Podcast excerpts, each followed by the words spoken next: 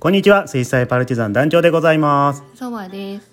はい、えー、先日からですねパルチの朗読ちゃんというですね、えー、朗読企画をラジオドラマ収録の合間にお届けしているわけなんですけれども、えー、今日はですねそばちゃんが初登場でございます。よろしくお願いしますはいお願いしますえー、そばちゃんあの朗読ってこうまあ、改めてちゃんとやったことありますか？ありません。ありません。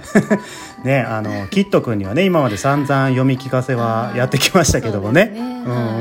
ね。そうですね。はい。ねまあ私もねこの間ねあの初めてまあ朗読しますって朗読してみたんですけど、まあ、できてるかどうか怪しいですけど、すごくこうねあの演劇とはまた違ったねあの難しさと面白さがあるなって思ったんですけどね。うんまあまあまたねこれからちょっと練習して、えー、リスナーさんに少しでも良いものをねお届けできるように頑張っていきましょうか。ちょっとねお聞き苦しいところはあると思いますね。まあこれもねあの経験ですから。はい、はい、じゃあそばちゃん今日お送りするお話を教えてください。はい、えっ、ー、とですね、はい、原民樹さんっていう方が書かれた、はい、気絶人形というお話ですね。気絶人形。なるほど。はい、これそばちゃんあの選定したお話どういうところが面白いですか？はい、こちらね、うん、あの。うん。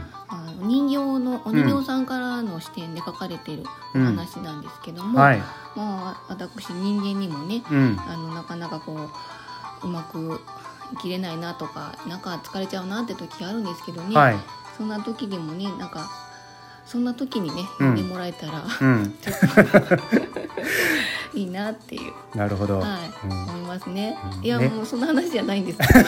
そばちゃんの思い入れをがね強い。作品ということですね。わ、はい、かりました、はい、はい、あこれあとねタイトルがすごくいいですよね。気絶人形ってね、ね、うん。インパクトが、ね、インパクトありますよね。やっぱこう読んでみようって思いますもんねこれ見たらね。そうですね。ちょっと怖そうな雰囲気ありますけど、うん、別に怖くない、そうですよね。そんな怖くないお話ですもんね、うん、はい。わかりました。じゃあ参りましょうか。はいそれではお聞きください。パルチの朗読ちゃん。原民樹作気絶人形。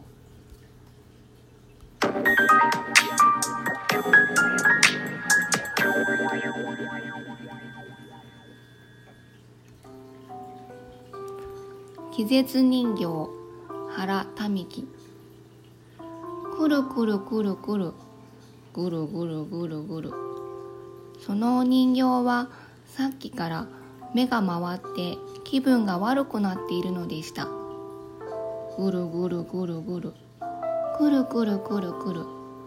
そのお人形のセルロイドの方は真っ青になり目は美しく震えています。みんながべちゃくちゃべちゃくちゃすぐ耳元で喋り続けているのです。暗いボール箱から出してもらい薄い紙の目隠しを外してもらいショーウィンドに出して並べてもらったのでみんな大はしゃぎなのです。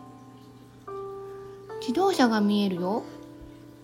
わあの人かわいい犬連れて楽しそうに歩いています。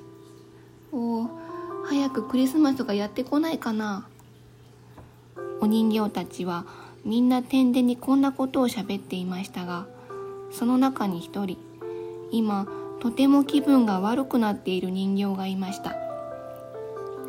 初めて目の前に街の景色が見えてきたりあんまりいろんなものが見えるのでそのお人形は目が回ったのかもしれません。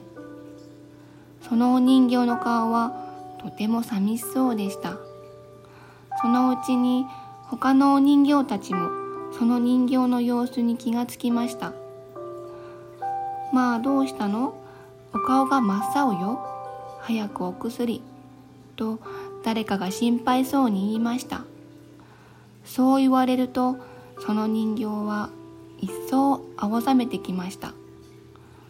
とうとう足が震えてバタンと前に倒れてしまいました。人形屋の主人は倒れている。そのお人形を取り上げて足のところを調べてみました。別に足が傷んでるわけでもなかったのでまた元通りショーウィンドの中に立たせておきました。くるくるくるくるぐるぐるぐるぐる。そのお人形はまた目が回って気分が悪くなりそうでした。べちゃくちゃべちゃくちゃ。みんなはすぐ耳元で喋り続けますまああんたどうしたの？お顔が真っ青。また誰かがこんなことを言いました。でも今度は一生懸命我慢しました。そのお人形はあんまりいろんなものが見えてくるので疲れるのかもしれません。生まれつき他の人形たちより弱いのかもしれません。でもじっと我慢している姿はとても美しく立派に見えました。今にもバタンと前に倒れそうなのに目は不思議に輝いていました。ショーウィンドウの前に立って熱心に人形を眺めていた一人の少女は人形屋の主人を呼んでその人形を指さしました。